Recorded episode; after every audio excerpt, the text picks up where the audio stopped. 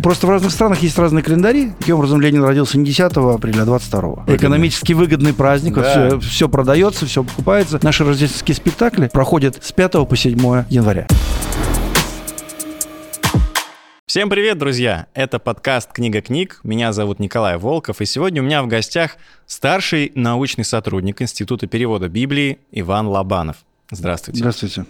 Большая часть мира празднует Рождество в ночь с 24 на 25 декабря.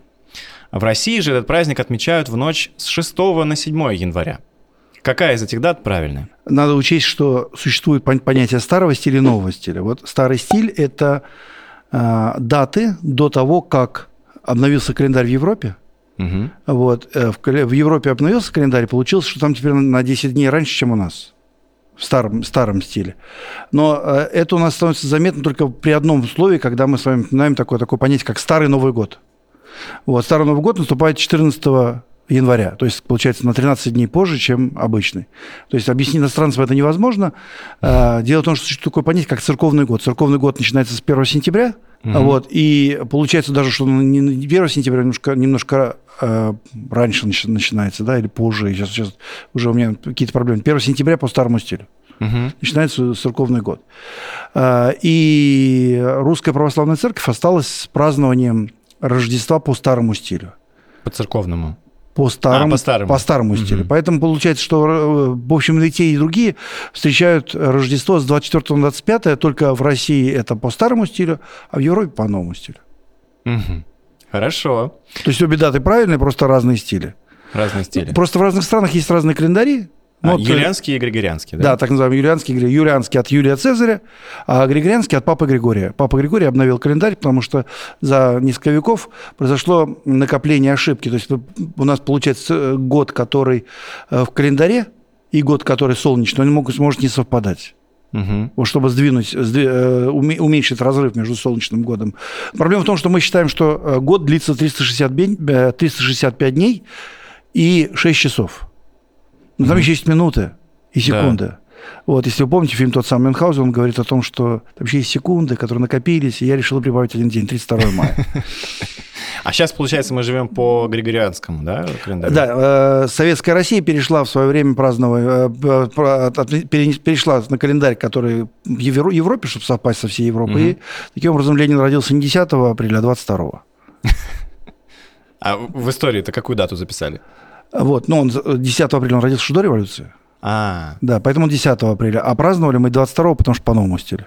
Это очень напоминает вот этот китайский, да, календарь тоже. Там с китайским немножко сложнее, там же, там же еще э, звезды имеют значение, как сегодня угу. Пасхалия тоже рассчитывают по, по Луне. И похоже также на эмпирическую систему и метрическую, да? Еще есть у нас еще одна система мусульманская, там, где лунный календарь абсолютно, и там все, все совсем по-другому, поэтому у них время от времени там Рамадан выпадает на разное время года.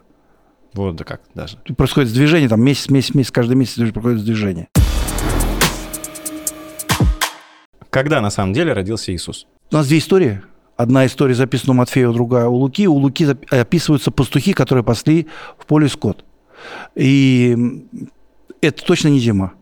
Зимой в Израиле идет дождь.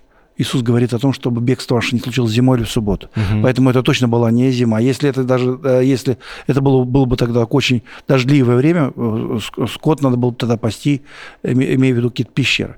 Но тут еще одна проблема. Э, нам невозможно, у нас нет указаний, когда родился Иисус, если только не считать это, этим указанием звезды, которые, по, которой, по которой волхвы пришли из издалека пришли mm-hmm. к Иисусу. Что такое эта звезда, Вифлеемская звезда? Это астрономическое явление или это чудесная звезда? Вот хороший вопрос. Да, кстати. потому что если это астрономическое явление, то можно рассчитать, когда Иисус родился приблизительно. Mm-hmm. Если мы знаем, что это происходило в 20-е годы, и можно э, высчитать, какие, какие э, серьезные э, звездные явления происходили в это время. Угу. Где-то Иисус э, родился за пять лет до своего Рождества. Кстати, вот тоже еще одна проблемка, да, то, что Иисус родился до своего Рождества. Э, потому что, когда высчитывали дату, ошиблись на пять лет. А, mm, то есть, ну, исторически принятые даты, получается. Да, получается, что э, мы как бы от Рождества Христова живем, но Христос родился на 5 лет раньше своего Рождества. Угу. Вот, и если высчитать дату, дату как, что происходило в то время, то можно найти момент, когда то, то ли э, парад планет, то ли еще что-то, то есть когда можно высчитать. Вот. Но если это сверхъестественное явление, тогда у нас нет никаких указаний на его рождение. Но здесь надо еще один момент учитывать, что когда, например, в детском доме появляется ребенок, никто не знает, когда он родился если не, не положено никаких документов, да, то мы не знаем, когда он родился. Mm-hmm. Но у него есть день рождения. То есть день рождения э, назначается произвольно. Mm. Вот. И в данном случае он же в этом году родился, родился. А когда это не так важно, главное, у него есть день рождения. Вот так же происходит с детьми, которые родились 29 февраля, високосный год. Угу. Да, им назначают дату либо 1 марта, либо 28 февраля ну, чтобы они не праздновали раз, раз, раз, раз, в 4 раз, 4 года. Ну и еще один момент очень важный, который касается, собственно, даты 24 декабря. Что это за дата? Дело в том, что в древности э, был такой культ, культ бога Митры, бога Солнца. И день рождения Митры, это было с 24 на 25 декабря. То есть люди шли в лес и попросили бога, Солнца, чтобы он, в конце концов, перестал укорачивать день, начал его удлинять. А вы знаете, что 22 декабря это день, самый короткий день в году, да. и, и так длится несколько дней в году, а потом с 25 начинает прибавляться. Так вот, этот последний день, когда день короткий, просят его, они ходят в лес, просят его, и день начинает, э, день начинает прибавляться. То есть э, день рождения Митры э, стал днем рождения Христа. И вот, кстати, это наводит на вопрос. Некоторые люди утверждают, что у праздника Рождества языческие корни. Так у, ли это? У даты у даты языческие корни. Но, собственно, слово «бог» – языческие корни, да? Угу. Потому что слово «пхак» означает не что иное, как имущество, или достояние, или добро. Угу. Вот, отсюда «пхагава гита», да? Вот «пхак» – это то слово, от которого произошло слово «бог». Mm. Вот, и когда у тебя много, много имущества, бог, адство. Богатство. Да, то есть э, в этом смысле бог – это языческое слово, но означает сейчас верховного бога, нашего бога, в которого мы верим. А богатый человек, получается, кто? Тот, у которого много имущества. Ну, я имею в виду, если это связать еще со словом Бог. Нет, нет, нет? никак не связано. Это связано со словом имущество. Богатый, а, у которого много имущества. Угу. Поэтому говорят человеку, иди с Богом, это то есть вернись с богатством. В Евангелии от Матфея написано, что волхвы подарили Иисусу золото, ладан и смирну. Почему они выбрали такие необычные подарки? Ну, это, во-первых, дорогие подарки. Мы сразу, сразу должны сказать, что это дорогие подарки. И именно благодаря тому, что у них было золото, когда они сбежали в Египет, у них было, было на что жить. Угу. Да? Ну, а потом уже э, когда христианство аллегоризирует все эти вещи, то мы понимаем, что царь мира, у него золото, он, э, он священник, поэтому у него ладан, и смирно, потому что он принял мученическую смерть. Интересно, интересно. Это уже символическое толкование уже. Угу. То есть, как мы сегодня, например, говорим про цвета на флаге. И цвета на флаге – это просто определенный порядок цветов. Он ничего не значит, просто он указывает, что вот эти, вот эти цвета относятся к этому государству. Угу. А уже потом начинает символизировать там, голубой, это небо, это там, небо, да, да, или красный, это, это у нас там, кровь и так далее. Ну, в общем, начинается ага. такая. А что означает слово «волхв»? Чем занимались эти люди? По-гречески это слово «магой», и мы знаем слово «маги». А, скорее всего, это были астрологи, Угу. Вот, они пришли со стран Ближнего Востока, скорее всего, из Персии, э, из Персии и Африки. Вот, э, традиция даже знает их имена. Один из них обязательно черненький. Вот, и их зовут Каспар, Мельхиор Валтасар. Угу. Валтасар из Вавилона, как вы понимаете. Культурный феномен Рождества заключается в том, что люди, которые не верят в Иисуса, тоже зачастую присоединяются к празднованию.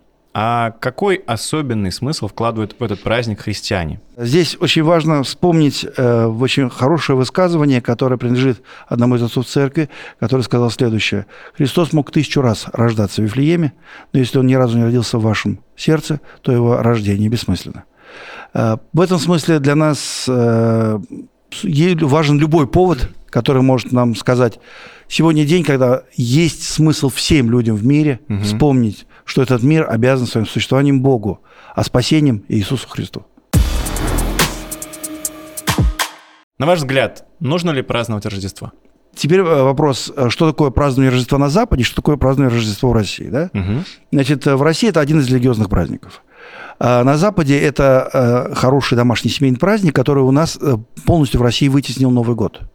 Ну, у нас Новый год раньше Рождества, поэтому у нас все, все подарки под елочкой под Новый год. Ну, это опять-таки связано с нашей историей. Да, с нашей историей и с, с сложной историей советской, вот, когда просто праздником Новый год вытеснили Рождество угу. из э, календаря.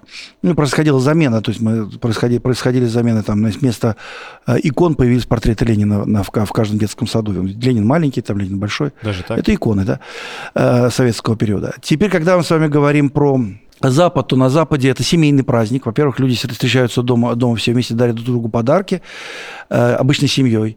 Э, второе, это праздник, э, на который очень много происходит продаж. То есть мы можем сказать, что Рождество – это самый главный праздник для тех, кто торгует. Экономически выгодный. Экономически выгодный праздник. Да. Все, все продается, все покупается, люди, люди радуются. Угу. Ну и в этом смысле, конечно, э, отменить Рождество на Западе принципиально невозможно, потому что это самый, самый выгодный праздник. Да? И в этом нет ничего плохого. А, есть такое, такая книжка Джон Гришем, называется «Skipping Christmas», то есть «Пропуская Рождество». Угу. Там одна семья решила от этого отказаться, ну и в результате оказались белые вороны, которая, которая э, впадает, такой в раздор с соседями. Ну, в конце концов, они там празднуют Рождество, но э, главное в этом, что нельзя отказаться от Рождества на Западе. Это праздник, семейный праздник. Угу. Что касается России, то у нас э, этот праздник сошел на нет благодаря советскому периоду, мы практически о нем ничего не знаем. И у нас есть возможность сегодня нашим соседям сказать о Христе, когда мы празднуем Рождество, повесить э, рождественский веночек на двери и показать людям о том, что мы здесь живут христиане, которые верят во Христа. В какой день нужно это делать все-таки? А, когда... Так, чтобы людям было понятно. Значит, э, в любом случае, как протестантская деноминация, мы э, тесно связаны с католической традицией, поэтому так или иначе мы э, все-таки празднуем Рождество с 24 на 25 декабря. Но поскольку угу. нам нужно рассказать о Христе людям в православной стране, то наши рождественские спектакли проходят с 5 по 7 января. В первой главе Евангелия от Матфея написано, что Иисус Христос – сын Авраама, Исаака и Иакова. Могли ли они представить, что от них произойдет Спаситель? Ну, конечно, им же было об этом сказано. Э, дело в том, что э, Бог э, с первых страниц Библии говорит нам о том, что придет потомок. Угу. А, вопрос, от кого произойдет потомок. И дальше Библия последовательно открывает нам о том, что сначала это патриархи, потом от патриархи, патриарх, то есть Авраам первый, первый еврей, потом происходят его дети, да, и через них переходит благословение на целый народ который произошел от 12 колен сынов Израилевых. Да? И потом мы понимаем, что э, Спаситель рождается, рождается среди еврейского народа. То есть это было предсказано, и так, в общем-то, э, Евангелие говорит, пришел к своим. В наши дни христиане ожидают второго пришествия Иисуса Христа. А во что верили патриархи? Каким они представляли себе будущее? Вот здесь у нас э, опять же, точных данных нет, хотя интересно, что у Авраама, например, было, было, был момент, когда он э, приносит сына в жертву, должен был принести своего сына в жертву. И Бог ему говорит о том, что не надо этого делать. И дальше он говорит интересные слова, 22 глава, 16 э, стих и далее, да? «Я благословлю тебя и сделаю потомство твое многочисленным, как звезды на небе, как песок на морском берегу. Будут овладевать твои потомки твердынями врагов своих. Потомство твое будет благословением для всех народов земли. И все это потому, что ты послушался меня». Это сказано Аврааму. И получается, что Авраам знает, что в его потомках и в его, потом, его потомок будет спасителем мира. Угу. Вот как-то так. То есть э, подробнее вряд ли он знал подробнее. Но э, мы читаем э, в трудах Эллен Уайт по поводу того, что ему был показан план спасения. Ну, получается, что люди с самого начала ожидали Спасителя. Конечно, Спаситель был обещан еще, еще Еве в саду Эдемском. В следующий раз мы продолжим обсуждать эту интересную тему. А перед тем, как закончить наш подкаст, напоминаю, что на сайте книга-книг.инфо вы можете глубже изучать Священное Писание через специальные уроки. Иван, спасибо вам большое за интересную беседу. Спасибо.